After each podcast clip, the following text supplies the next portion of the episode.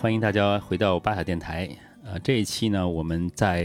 一个小县城，在福建的一个小县城里边录音，应该都不小县城，应该是个镇上面。我们在镇上公安局的停车场里边录音，但是主要原因不是被抓了，而是我们在这两天在这儿玩的很开心。啊，我这边呢，两位嘉宾呢，一位是个大家之前呃来过巴塔电台的海盗，一个呃浪人，舟山这边的一个一个浪人，然后另外一位呢是北京这边一个飞鹰钓的玩家杜毅。呃，老杜，这次呢活动呢就是一个，呃，我们把它叫做当飞蝇钓碰上冲浪这样一个事件。二位给大家打个招呼。呃，大家好，我是这个叫飞钓爱好者吧，啊，老杜。大家好，我是 City Server 的主理人海盗。好，嗯，所以这一次呢活动呢是这个起游呢是我们现在在一般的话，我见到海盗呢都在海边啊，但是这次呢，我们是在这个一个内陆城市啊，福建的这个龙岩的一个小镇上面。原因呢，就是我们在做一次这个尝试，一个河流冲浪和呃钓鱼的尝试。但一开始其实其实我们聊的聊的还是冲浪，对吧？记得我记得是呃几个月前咱们开始聊这个事儿。我其实很好奇，怎么会想起来做这件事儿的？海盗可以给咱们大家分享一下吗？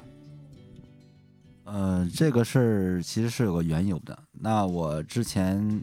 在国外冲浪，经常会看到有些像慕尼黑啊，像加拿大，会有一些河流的人在玩河流冲浪。那我们其实平时接触的环境可能接触不到那么多，也没有这样适合的一个地方。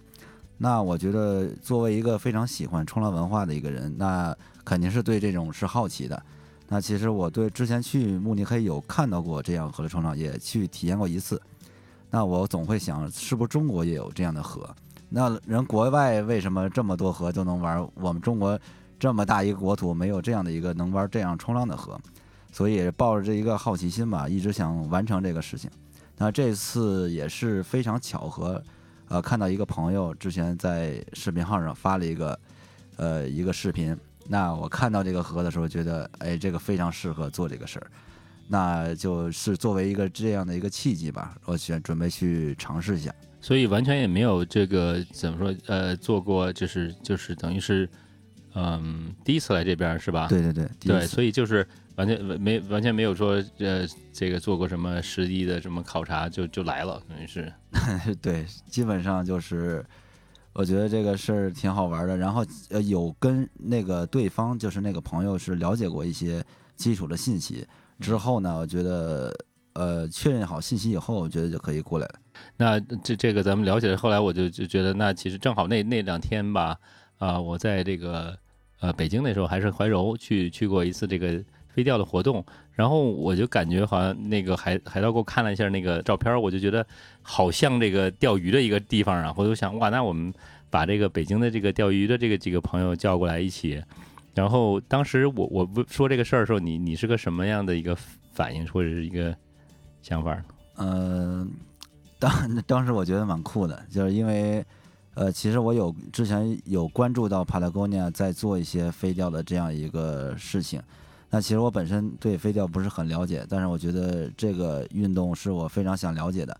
那我也觉得也通过这次机会能多深入去交流一下。对，那这块儿做对对于这个老杜这块儿，就是你这个钓龄也比较长了吧？在这个国内，这给大家给大家讲讲，其实有些，因为我我觉得其实有一些我们的听众吧，可能对冲浪比较了解，因为我们一直在聊冲浪冲浪，但是对飞行钓这块儿呢，还不是很了解。啊，你要不跟大家先先带大家普及一下，入门，就是飞钓或者飞鹰钓是个什么样的运动？嗯，没问题，没问题。这个飞钓呢，怎么说呢？就是。我们由浅入深说，最简单来说呢，飞钓它就是一个，呃，众诸多钓法其中的一种。那么它是通过你绑制这个假饵，然后呢，通过你的一些技巧，把这个假饵传递到这个你认为这个鱼所在的位置。那么呢，诱使鱼通过你假饵的这些形态的一些上面的展现，那么呢，诱使鱼来捕食这个饵。那么呢，你完成整个的做钓过程。那么这个是我们很很官方、很字典式的解释。那么，但是实际上呢，从我们真正这个，尤其是我接触到飞行钓以后，大概有那么两三年的时间，包括在玩的过程中看一些国外的一些一些就是历史文献呀、历史资料，或者说现在人玩的这些资料，慢慢慢慢更体会到，其实飞钓它，呃，为什么区别于其他的一些钓法呀，其他一些其他的捕鱼方式的一个最大区别就是它，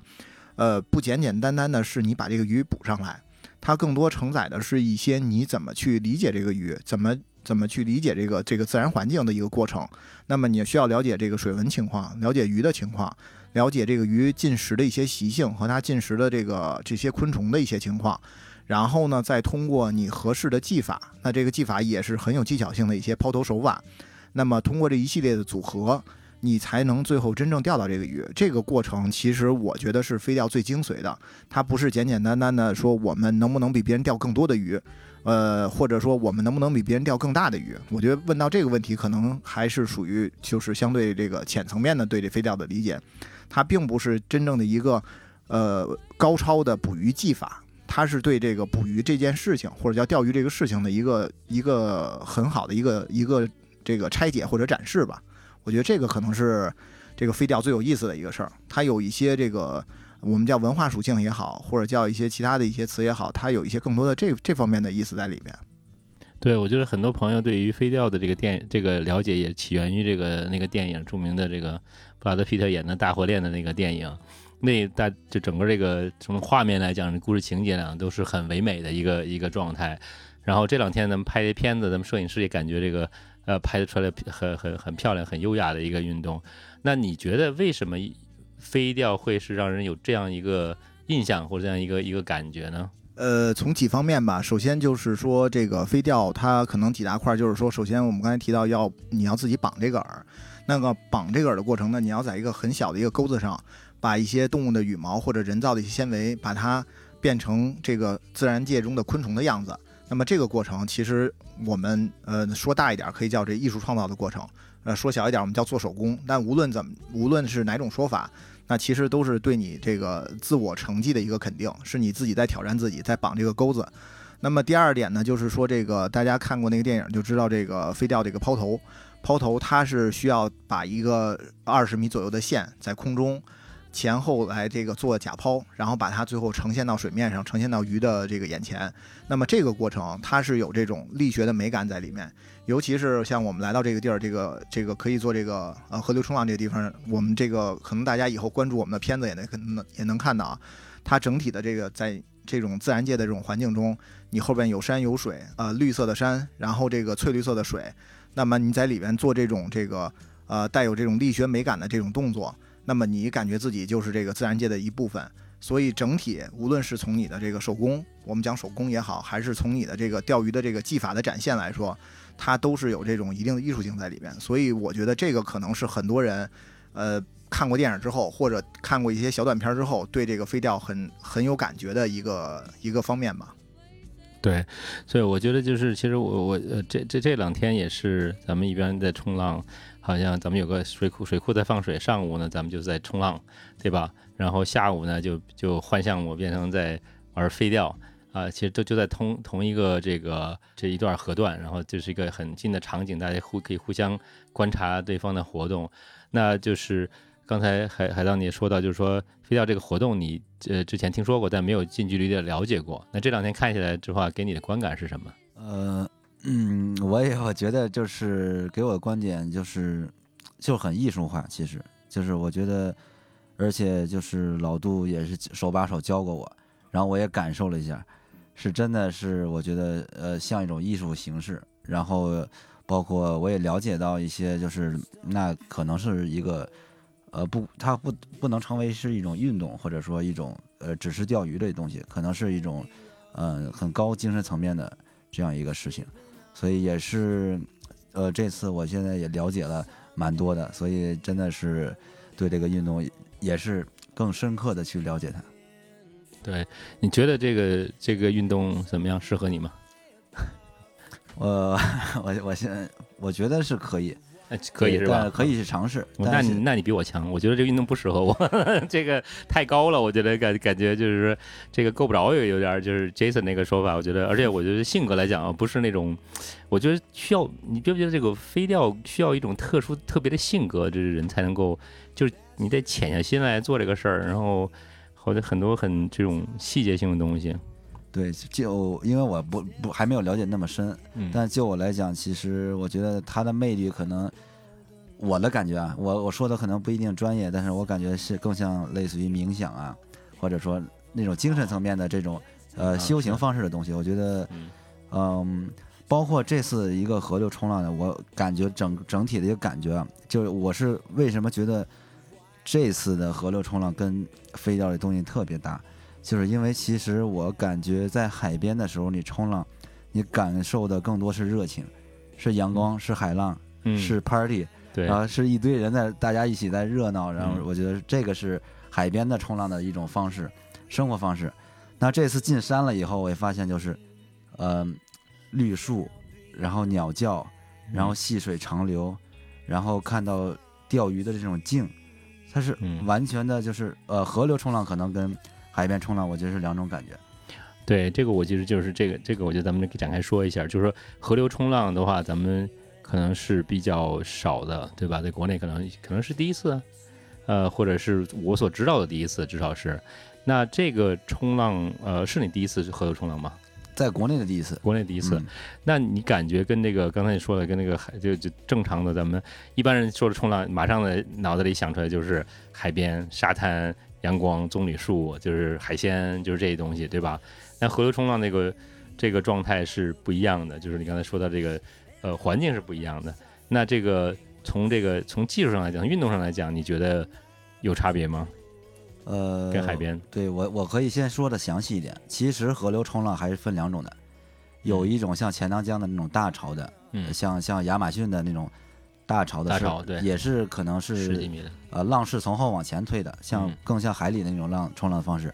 那这次我们其实是在这种呃溪流里的这样一个河流冲浪的方式，更像就是呃逆流的，水是从你前面来的。对，那它遇到了一个呃我们设定好的这种石头呀或者坡，啊，它障碍物，它就会形成一个像浪一样的一个一个壁。嗯，那这种河流冲浪，其实我是我们这次在在玩的，冲起来感觉怎么样呢？冲起来感觉，对，呃我记得，因为我我我想昨天咱们是适应了一天，对吧？所以就是实际上一开始还还不是跟海里冲浪是一样的，是吧？就是跟跟海里冲浪有什么有什么差别呢？你觉得就是从从运动本身来讲，从运动本身讲，我我是其实首先要适应一下的，嗯因为其实从重心啊，从呃方式来讲，其实区别蛮大的。嗯，就包括我们第一天，其实连怎么进那个水里，其实都研究了很久，对对对，怎么过河，怎么到那个浪点，都想了半天，就完全跟海里不一样。海里嗯就是你到了一浪点，直接就来了，你因为知道你怎么玩儿。就嗯这个其实，嗯，还是有非常大的区别。然后，而且水是从前面来的，你的重心啊，嗯你怎么抓浪，其实都是有一个新的体验。对。然后你今天早上我看你就是现在第一次站起来了，然后还很轻松。呃，那那个时候你是在在浪上站着那刻是什么感觉？嗯，反正这次我的体验来讲，因为我冲浪也很很久了，嗯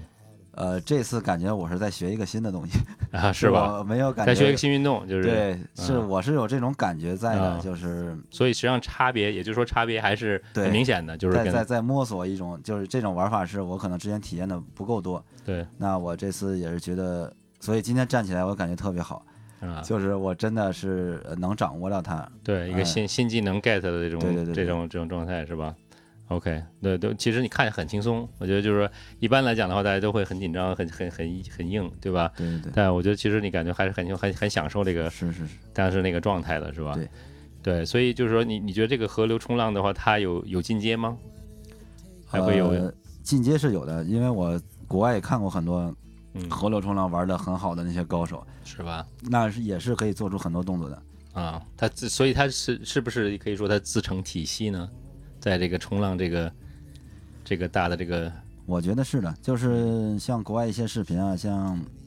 可能世界最顶级的那些 pro，就海里冲浪的那些 pro，嗯比如说什么世界巡回赛拿冠军啊，反正很有名的那些明星，对他到了河里，这完全就还得适应，不适应完全啊不不适应，就是适应啊基本上你在冲浪界很顶级的那些高手大佬，嗯到了那边还得重新适应。因为我看过一视频，就是叫一个澳洲的选手叫麦克菲尼，嗯他之前就是去到那个慕尼黑那河，对，他刚开始也是狂狂在里边摔，摔啊，就是人一看肯定不是一世界冠军的水，这不一一个世界顶级的水准。水准啊，对，但是就是，但是我觉得有一点是通的，就是你会很快的去领悟它。你只要是把这个水流的战法重心呃嗯了解到了，我觉得下一步的话是很很快的，嗯，在做动作的时候，你觉得好玩吗？我我觉得挺好玩的。挺好玩的，为什么？为什么觉得它好玩在哪儿呢？除了这个新鲜新鲜感以外，一个是这种环境氛围，就嗯是不同的环境是吧？海里有可能人很多，啊，但是这边就是人并不多，就几个小几个朋友对站那儿来来回回的，然后大家那个一起开心，我们在一起摸索一个事情，然后这个浪是一直是有的。嗯其实你要不摔，你想站多久站多久，那站到你腿麻的那种都行。所以这种可能是海浪一般不会给到的一个体验。哦，对，那其实还是体验还是有差别的。对对对对，对，那这这块儿的话，我觉得就是说，咱们以后还会还会找找别的地方冲吗？觉得？对我以后有机会的话，我觉得先把这个摸索好。嗯那以以后有机会想试一下那种坡度更大的，因为这次它的坡度可能还会小一点。对那像国外有很多点，它的坡度更大，你做动作呀各方面的空间会更大。对，但其实我蛮喜欢这种，呃，因为其实也在海边也久了嘛，偶尔有一种新鲜感，到山里边，嗯大家在一种很美的风景下，然后去体验这个事情，我觉得就我觉得这个周边环境也很重要。如果比如说你给我找一个臭河，上面嗯也是有这种浪，那我也觉得不会是不会觉得很享受，我觉得对吧？整个这个氛围也是蛮重要的。对，我觉得其实其实这个飞飞钓这点就解决了一个问题，就是玩飞钓的地方不会有臭河，我感觉就没有说那种啊，就是很脏的河，然后有。对吧？你很很优雅的那儿甩甩杆儿啊，这种这这这种状态，那我就是那那我就想问一下老杜这块儿，那呃这个环境其实对你们来讲是个比较熟悉的环境，反而就是说跟冲浪这个浪人不一样，他们只是一个海边的一个环境比较熟悉，然后来这边呢可能觉得是一个完全新的一个体验，就是很有意思。但是你们的玩是不是大部分的环境就是咱们现在这种青山绿水啊，在一个河流环境里边，然后跟三三两个好朋友一起在玩这个玩这个这个运动？其实是这样，就是这个飞钓可能最主要或者叫最有名的这个鱼种，那么我们基本是钓鳟鱼和鲑鱼类的这两个两大类，或者这两科，呃，鳟科、龟科。那么其实钓这两种鱼，它一般这两种鱼都是冷水鱼，所以像您说这个，就是说这个这种溪流环境，或者像这种这种中型河流的这种环境，会是我们相对比较熟悉的。虽然这个地儿没有来过，但大致的环境结构我们是相对会心里有数的。但其实我们跟这个海盗是反过来的。呃，近几十年吧，这个海海上飞钓，我们简称叫海飞，其实是在美国玩的非常多的。因为其实飞钓最开始是在欧洲地区，对啊，然后在欧洲地区，然后呢，通过这个大移民可能去到美国呀，或者说传到美国，因为美国其实有很多运动是源于欧洲这边的，嗯是源于欧洲这边的，所以呢，其实这个海飞在美国是比较流行的一项运动，等于像跟海盗反过来，我们又去到海里了。嗯去到海里，因为我本身也也玩过这个海飞。那么它到海里的那种感觉跟河流又完全不一样了，就像他们 海里习惯是反，过来是吧？对对对所以你们正常的环境是在河里边，对但是呢，你可能有偶尔会跑到，对吧？你们之之前上两个月前吧，去西沙去去去去海钓，对吧？？对，那个环境对你们来说可能就是一个全新的一个体验，对吧？对应该是全国玩飞钓算是不能说第一个吧，算是前几批或者前前几个吧因为确实之前我们也知道有人去尝试过，玩的很少，就是说很少很少很少，对，就玩飞钓的人就不多，然后再玩海海飞的话就更少，对吧？没错没错，对，那这个其实这种，呃，我不知道你能不能感受到这个这个刚才海盗说的这种全新的体验，就是咱们虽然这个不是咱们这次不是在西沙这个，就是那一次的这个飞钓的这个，呃，给你的感受是一个什么样的呢？呃，我其实跟海盗的感受是正正相反，他可能在海里冲浪感受的更多是那种那个就是那种大海给你那种澎湃感或者那种刺激激情，对因为这个海的这个这个你目视所及全是海，对那那种感觉是不一样的，给人会有那种让你心潮澎湃那种感觉，然后我又驾驭了一个很大的浪，嗯那么你像我们呢，这个我们去到海里反而会有它有这种感觉，就是你在海飞的时候。你的那种精神状态会比在这个河流里边飞钓会更或我们叫更亢奋，或者说你更有那种兴奋一些，更兴奋感，啊。因为海里的这个海洋生物，就是海洋鱼类的话，嗯。它的力量，包括它的这个个给你的个体比较大，力量感非常强。嗯，那么可能七八斤、十来斤是起步的，对。呃，那么在陆地上这种鱼其实就已经是很少的了。对。啊，所以呢，其实给你的这种未未知的预期也是更高的，对，包括对你的自身的挑战也是更高的，所以呢，你就是海飞的过程会让你更这个更心潮澎湃一些，就是它的不可预见性会更强一些。没错没错海这么大，你也不知道钓出会钓出个什么东西没错没错，因为在河流里面，往往你是可预估的，你要钓什么鱼。没错，呃，偶尔也会出现一些奇怪的鱼种，但是嗯多数是在你的掌控的范围内，包括鱼的个体，嗯你可以通过观察环境啊，包括观察一些鱼的情况，你大概有个判断。但是海里就是完全是未知的，所以它的那种给人的那种神秘感的刺激是更强的。对，那那你觉得这个呃海飞对你来讲是一个你会想经常回去做的事儿吗？还是一个什么样的？觉得呃，我觉得无论是海飞还是说我们这个河流飞钓什么的，我觉得都会是我们经常想去尝试的。其实我觉得就包括就是这个这个咱们这聊天嘛，就是说这个飞钓遇上这个冲浪，嗯那么我觉得其实这两个运动。是有相通的部分的，包括其实您您说为什么巴塔这个为什么这个一个品牌里边会做两个这样的运动，包括可能还有登山嗯，或者是攀岩啊、徒步，它其实到最后这几项运动，我觉得是有共通之处的。它嗯只是说我们如何去运用自己，如何去运用工具的方式不一样。对我们我们一般对人说，就是因为我们为什么做这运动，就是老爷子喜欢玩儿，哎，然后我们就玩但是但是但是也是开玩笑，但是但实际上它是有相同之处的。没错对，咱咱不妨展开说一下，你觉得相同之处在哪儿？从你心目中来讲，对，因为我觉得这几项运动，就其实昨天跟海大我们也聊过这事儿。我觉得这几项运动虽然可能也有一些比赛，就是说抛得多远，包括你这个冲浪的成绩啊多高，但是其实更多的大家并不是太关注成绩的一项运动。那我们我我的理解就是它属于一种非竞技类的项目。嗯就是说，我们更多的是去追求我们怎么去挑战自己，怎么去挑战自然，嗯怎么去完成我之前没有完成过的事情，或者说我跟什么人、跟我的好伙伴一起去完成这个事儿。对那么这个过程我们觉得非常爽啊，那个刺激到了极点。但其实你说你拿到什么成绩了吗？或者谁会给你颁个奖牌吗？我们多数人也不 care。嗯呃，我觉得这个可能就是这两项运动，或者说这几类运动相通的地方。对对，是的，没错。那这这块儿，我觉得其实呃，大家一直在讲这个东西，就是说，为什么帕雷姑娘也不太做这种什么竞技型的这种比赛呀、什么？我觉得这这个是其中很重要的原因，就是说，其实，在户外这个环境里，至少我们看来，它不是一个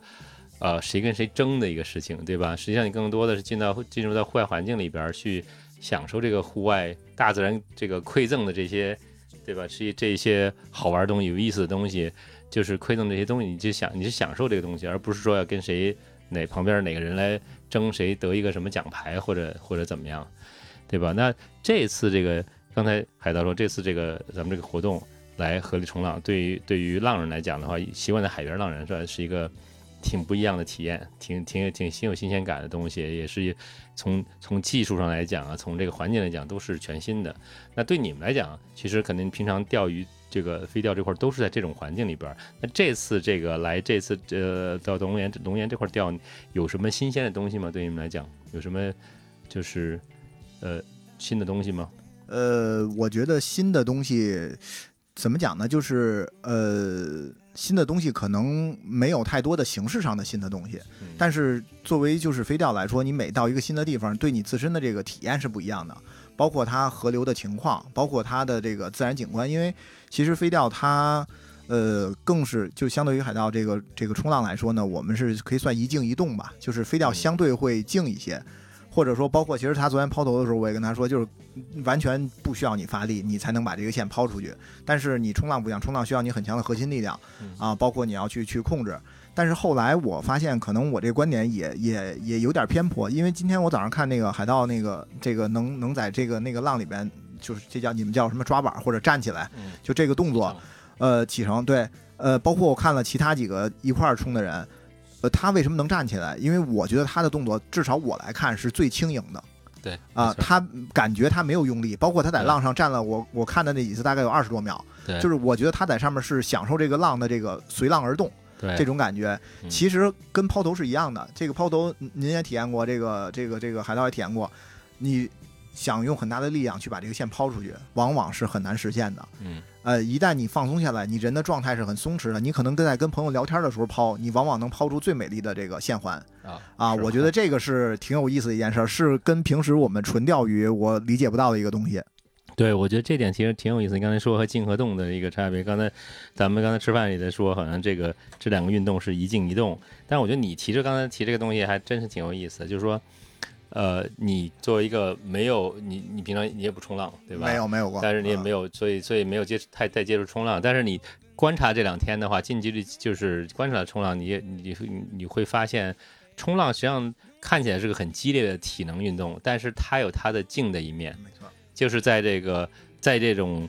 各种各样，就是其实那个地方的水流是非常急的，对吧？就是在很多很多这个很急的浪那里边，但是这个这个这个这个冲浪的者站，他在里边站起来，他是一个很安静的状态，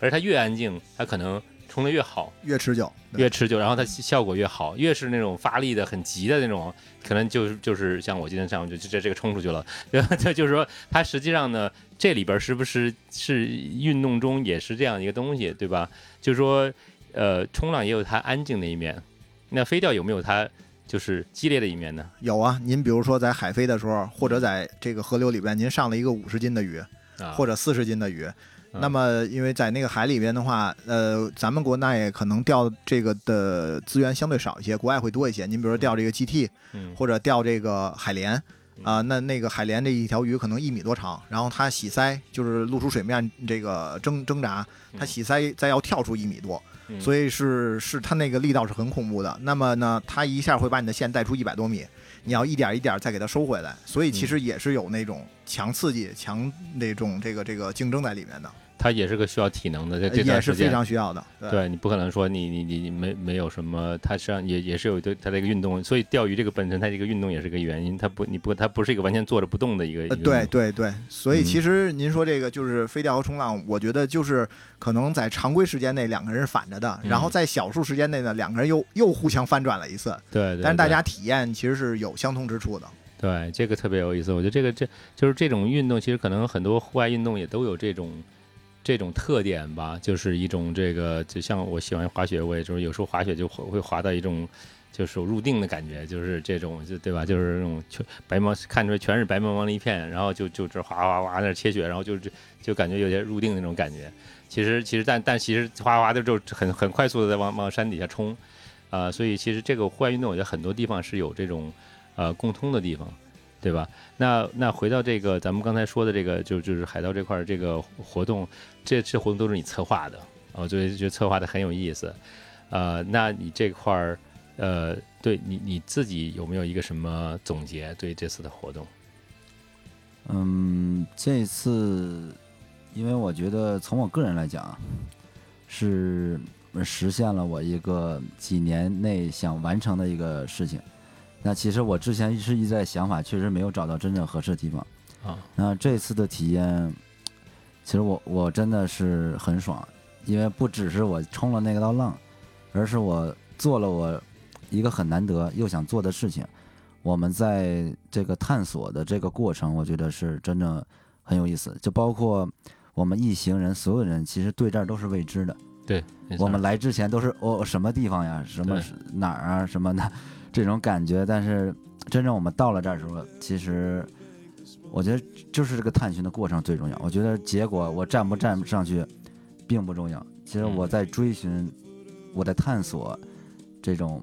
不一样的方式的时候，我觉得这个是比较重要的。就是完全去了解，去去探索和了解一个未知的东西，对对对，对吧？那那你觉得这个东西整整个的话，你如果你你最后就是这次活动，你能打多少分？你都在你心目中？这次活动打个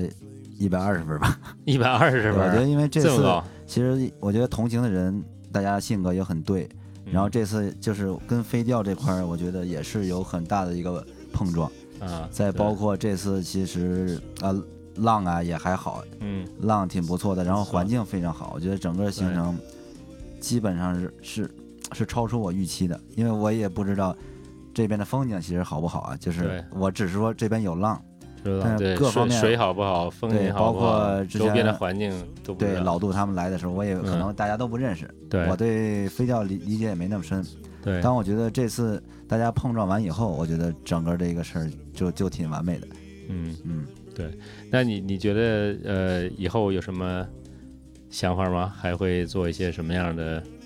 呃跟冲浪有关系的有意思的事儿吗？对我反正我个人的性格或者我们 CC Surfer 的一个一个理念嘛，也是觉得在不断的探索，去尝试一些新鲜的东西，可能还有一些不一样的地方、不一样的碰撞。然后我觉得不能停止探索吧，不能停止任何的一个疯狂的想法。有可能每天偶尔就是一天，比如说 Roger 我们聊天的时候喝个酒，突然冒了一个点子，我们觉得真的很有意思，愿意尝试的时候，那我们很快就可以去出发。对，就是我们我们在想，就是刚才今天下午也在说嘛，就是说好像现在呃国内现在玩户外户外的运动员越来越多了，当然咱咱们刚才包括你这边包括老杜就说和咱们玩一些东西，就是说好像国外的一些玩的东西挺多，那国内这块呢，就是呃是是不是就玩的人少，还是资源本身就少，还是怎么样一个情况？就是会不会就是说，比如说这次咱们发现了一个。对吧？在福建这么这么一个呃福建龙安呃龙岩这个地方发现了一个可以做河流冲浪的地方，还可以玩飞钓。那这样的地方，你觉得你感觉还有吗？还会有吗？嗯，或者不一定是河流冲浪，我就说对，其实我们有意思的之前也讨论过很多的一个想法了，对吧？嗯还会实现一些其他现在未知的东西。嗯，对，所以就是就是就是我我我我觉得你的期望值是什么？我其实我想问的问题就是说，你觉得就是呃国内的这种资源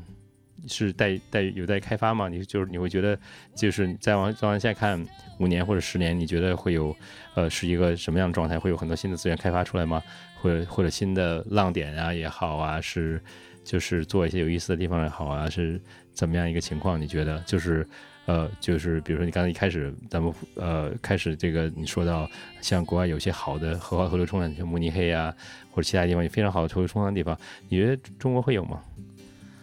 我觉得现在中国的河流冲浪的开发基本是是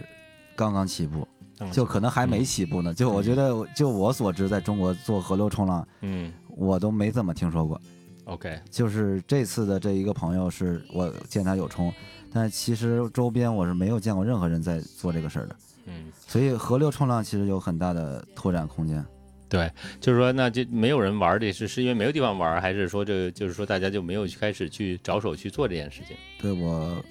嗯，个人感觉就是大家还没有注注重到这块儿。注重这块其实因为现在其实国内的浪点开发，包括海南、广东、福建嗯这些开发的也蛮比较多了嗯。基本中国浪好的地方，现在都是有大家在玩的。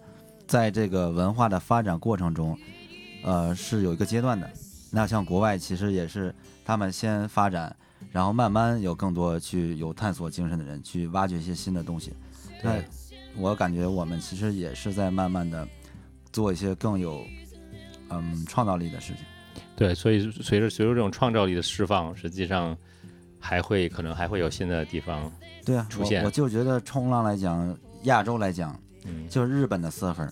即使全世界的所有的浪点他们都会去。你基本上去到一个像秘鲁或者什么任何的一个很偏僻的浪点，都会有日日文或者什么一个嗯。类似于这样的东西。我觉得他们就是一个探索精神，他有这他有这样的探索精神，对他们就嗯。是愿意去不一样的地方去嗯。体验不一样的这种对，感觉。所以只要你愿意去探索这些东西，对啊实际上你会有会有是啊，这些发现是。有收获的。对，会有发现的，对。那那其实我同样的问题，我也想问一下老杜，就是说，那现在就是说飞钓这个活动在中国还比较小众，可能比比比冲浪还要小众一些，嗯，我觉得应该会更小众一些。对。所以你你怎么看？你觉得就是中国这个飞钓，就是你们你们现在你觉得会有再往下有大的发展吗？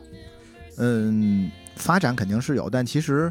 我觉得跟冲浪是一样的，就就可能这个海盗遇到的问题是一样的，就是说我们其实缺的不是说浪点或者这个我们钓鱼叫标点，或者叫这个什么河什么有什么鱼，其实中国并不缺。那哪个国家也不能钓到世界上所有的鱼种。这是肯定的，对那包括冲浪也是一样，你不可能所有的浪型或者最好的浪点全在一个国家，嗯这是肯定的。但其实我们缺的是，就像这个这个海盗说，我们那个就探索精神。嗯嗯，包括我们主要是很多人并没有这个真正的探索精神，走出去，就是迈出这一步，就是说嗯我去一个新的地儿玩一个新的东西。嗯那么这个呢，可能就是有有很多的原因了，包括可能有这个这那历史遗留问题，那对吧？可能是这个呃八零年代的人出生的人，那么他可能会有一些想法啊等等的，但是不要光黑八零和八零后，哎 对你是那就七零 七零，对对对，你可以黑我们七零后。但其实就是它这个是一个历史原因，并不是说我们简单的让让大家说一句话，走出去去冲浪去钓鱼，这个就可以解决的。但是也像下午跟您聊的这个，就是说，呃，很多九五后、九零后或者零零后，其实已经在做转变，他们更愿意走出去，更愿意这个这个释放自己的激情或者释放自己的创造力，然后去体验不一样的生活。我觉得随着这些人，虽然嗯，中国相对于一些西方国家呢，那政策上会有一些这个自己的特点。不一样啊，对。但是呢，我觉得这个不是限制一项运动发展的一个症结，那么症结还是在人。那么一旦有很多的人愿意去探索，愿意去玩儿，那么我们可能会探索出一条自己的一个关于这项运动的发展方向。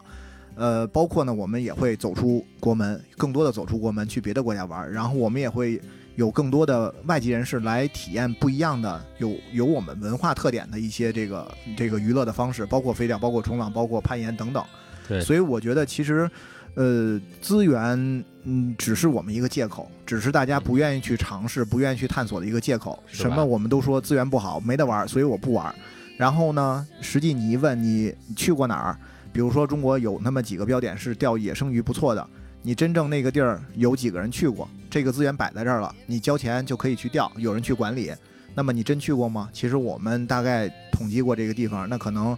呃，常年一年内会去一到两次，或者每年都会去的人，可能也就百十来人。呃，那这个并不是说别的问题了吧？你交钱就可以玩，那你也没有去啊，对吧？嗯所以我觉得关键还是在人。对，所以这个这可能还是个观念的一个就是更新迭代的一个过程。对，也跟我们的经济发展有有关系嘛。有了经济基础，可能才会更多的去尝试这种精神层面的一些运动。对，所以你觉得现在这个时代，可能最近这几年也比较疫情啊，也比较比较乱，也比较不正常。就是你觉得现现在这个时代是一个做这种不管是飞钓也好，还是冲浪也好，就是是个好的时代吗？还是个差的时代？还是个一般的时代？嗯，其实从过往两年来看，对于就说钓鱼吧，咱不光飞钓，还有其他一些钓鱼的一些方式，都是一个挺大的发展。因为疫情刚开始，大家确实有更多的时间了，啊、去享受生活或者去打发自己的时间。那么对这个飞钓啊，或者这个钓鱼这个这个这个这项运动都有一定的帮助，但是我觉得这只是暂时性的。那么我们觉得，只有你真的愿意去走出你的这个走出家里，这个走出家门，然后走进自然，可能才会真正对这项运动，包括对其他运动，才会有一个质的变化。否则你可能就是我买一根鱼竿，家门口那小河抡一抡，当然也没有什么不好，我们也觉得这是一种生活方式，对对。但是可能跟我们想的还有一定差距吧。对对，那那就是你觉得，呃，我觉得就问一个比较更远一点的问题啊，然后咱们会再收回来，就是你觉得中国会啊、因为飞钓这个运动实际上是一个外来的东西，舶来品，就是起源于一百，刚才咱们说一百一百多年前的欧洲，对吧？欧洲的一个贵族运动，然后传传播到了美国，然后嗯。被发扬光大，现在日本啊、俄罗斯啊，很多人都在玩。对。呃，然后然后也传到中国来，你觉得这个东西会有在中国会生根发芽，然后并发展出自己的一些东西来吗？我觉得完全会，因为首先呢，就是说，呃，这个这个，您既然提到发散，我也可以我也发散一点儿，因为嗯。这个，呃，我们其实就是我们俱乐部来说呢，我们周围一起玩的人里面也有外籍的，啊，也有很多外籍的人士，而且在外籍玩了年头比我们还长，他玩了大概二十多年飞钓，啊，是个马来西亚人，然后呢，那个也是华裔，呃。最简单的，从他对钓鱼的理解，包括他绑的饵的样式和大致的类型，拿出来一看，跟我们完全是东和西，啊，就是完全。其实我们可以说，我们在国内已经形成了一套我们自己的这个对飞钓的理解。虽然我们是野路子，我们没有经过专业的培训。我指的专业，并不是说一定上学去学，就是说我们有书籍，有有传承。比如说我的父亲会教我，呃，国外美国那边很多是这样，父亲带着孩子，爷爷带着父亲，对就是三辈儿都在钓飞钓，都钓这一条河，然后我都用什么饵，都用什么技法，我们是没有的。我们最开始那天跟海盗也聊，最开始可能大家都是看视频，然后找一个有浪的地儿，我们找个有水流的地儿，有水沟的地儿，我们就就抛竿就练去了。其实大家都是野路子出来的，所以其实我觉得是不是冲浪可能也有一些本土化的一些元素在里面，我觉得是避免不了的。嗯，所以其实这件事儿已经形成了，或者我们已经在做。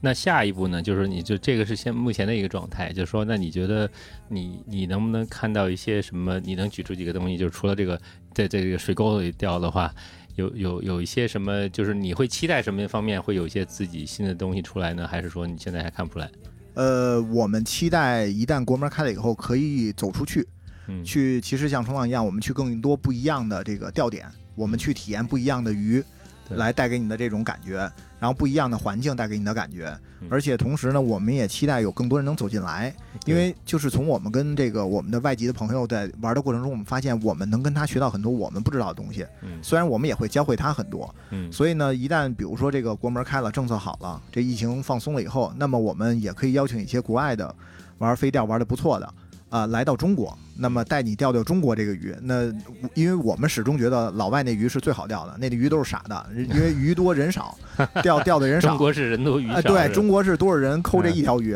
啊所以呢，大家互相会有一个文化上的碰撞。我觉得嗯这个其实就像跟这个飞钓跟冲浪碰撞是一样，虽然是两个领域，但是聊着聊着，大家觉得这事儿，呃，这根儿上是一样的。这种文化性的碰撞，我觉得是最有意思的。对对，确实很有意思。我自己也今今天这这这段时间也感同身受。我觉得，其实当时那个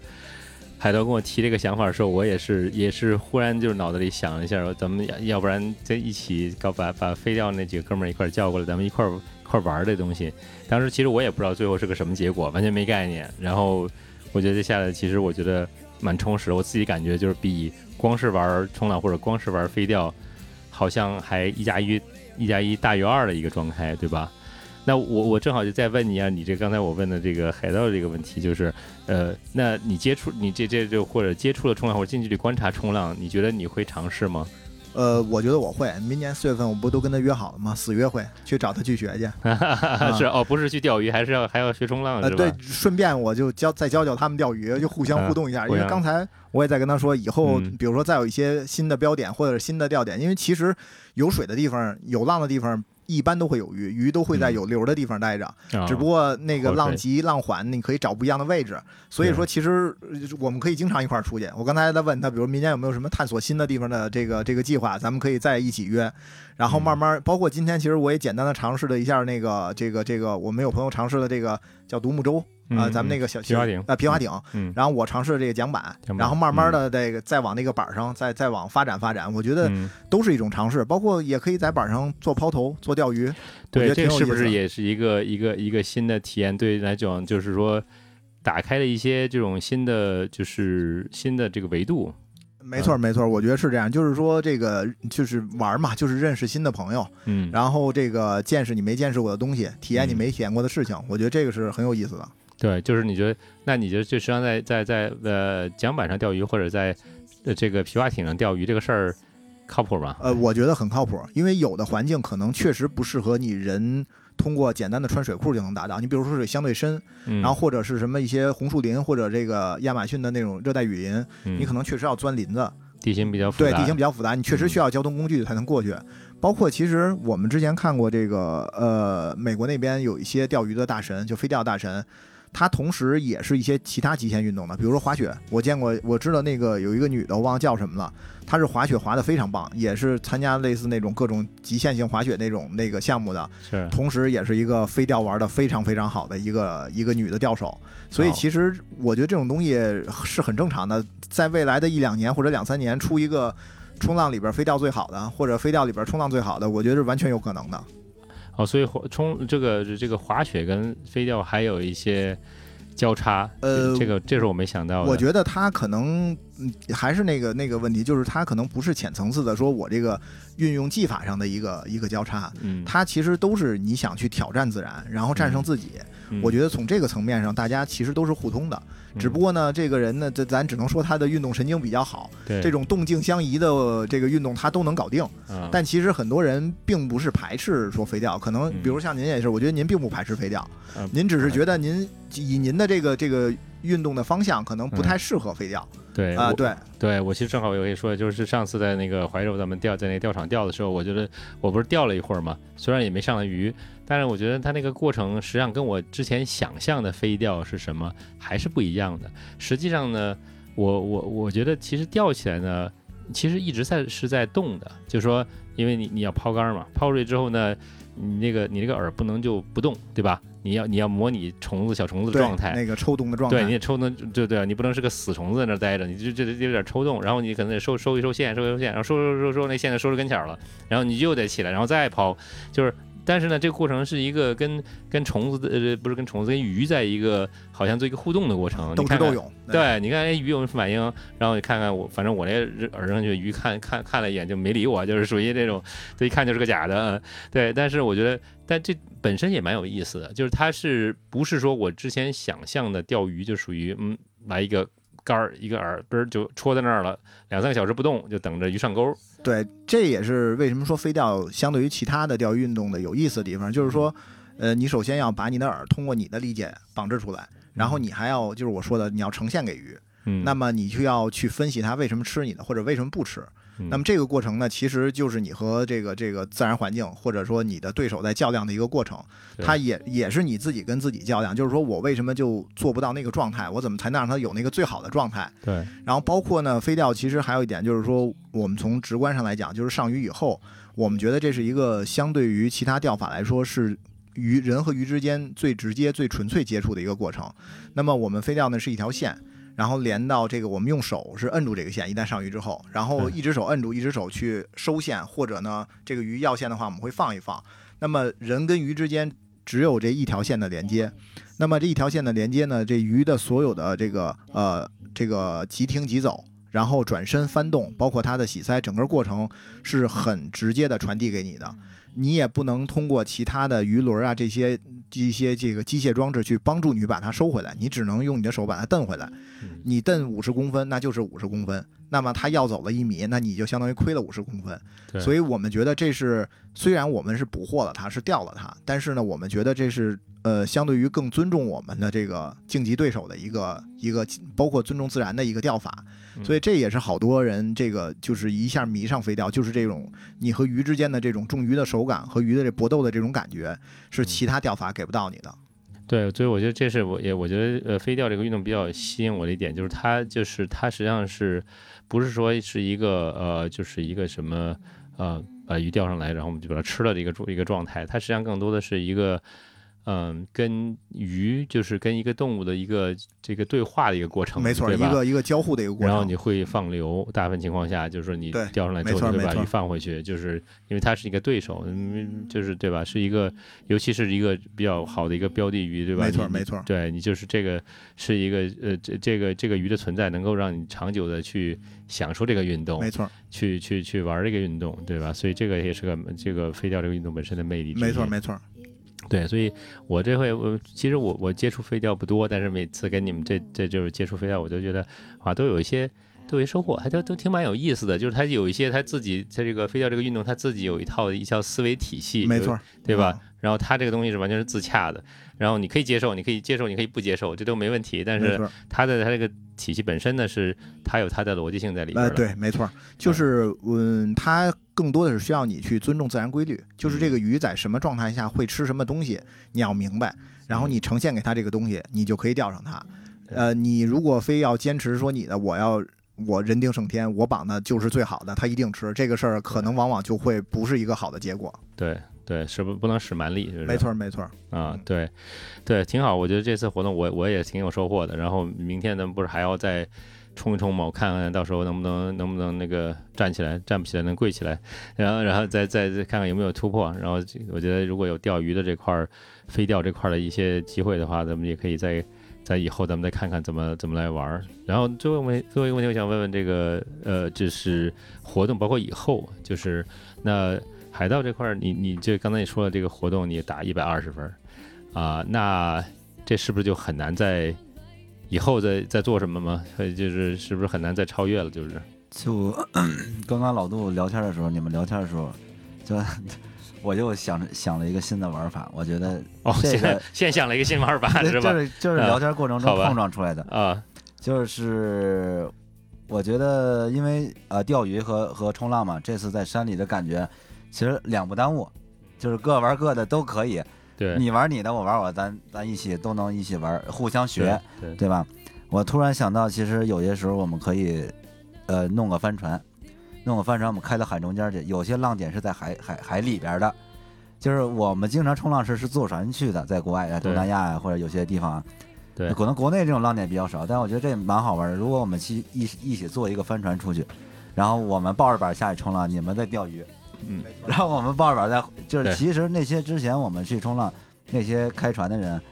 他也是等我们的时候，因为我们可能冲个两个小时，那船要在那等我们，嗯，因为我们要又不能直接滑到上岸，因为是海里的浪点，那他要先、哦，海里的浪点是，就是说你你不能从船上直接跳下去，就是就是浪是吧？对，就就那个浪是离沙滩很远的那种浪，哦，对那我们要坐船进去，对，坐船进去就是那个船会停在那儿，停在浪边吗？还是呃，说停在海里边，海里边？啊就是它就是但它停的位置离浪有有有距离吗？对有距离，那肯定要保证安全嘛，啊，对对对，船停的地方安全，但是能太晃，他会把我们放下那儿，然后我们自己划水，再啊到里边的浪去滑。到浪点，对，嗯所以我觉得这个我们这种玩法也挺好玩的。我们自己一个船嗯可以组一个几天的一个行程，嗯，那我我们也学学钓鱼，对对？吧？然后整个这个航海也学了，就就我觉得就挺挺好玩的，完全可以。对吧？，怎么样？呃，这个这次是静嘛，咱下次就动嘛。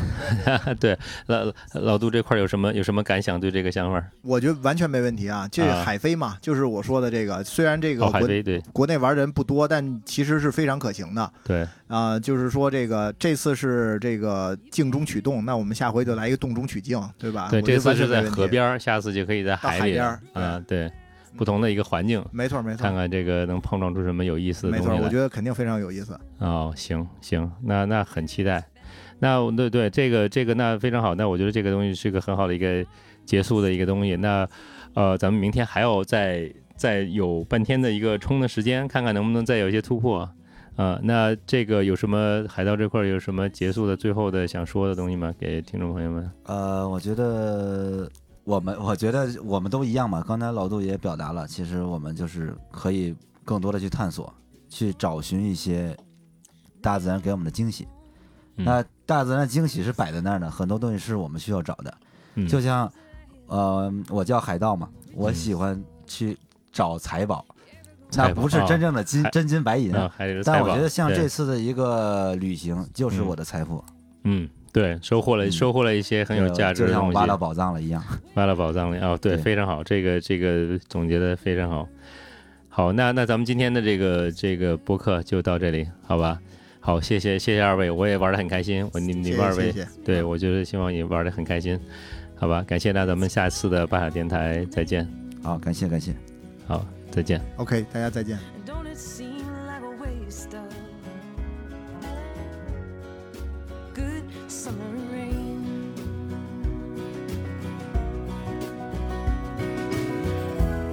Almost time for second planting.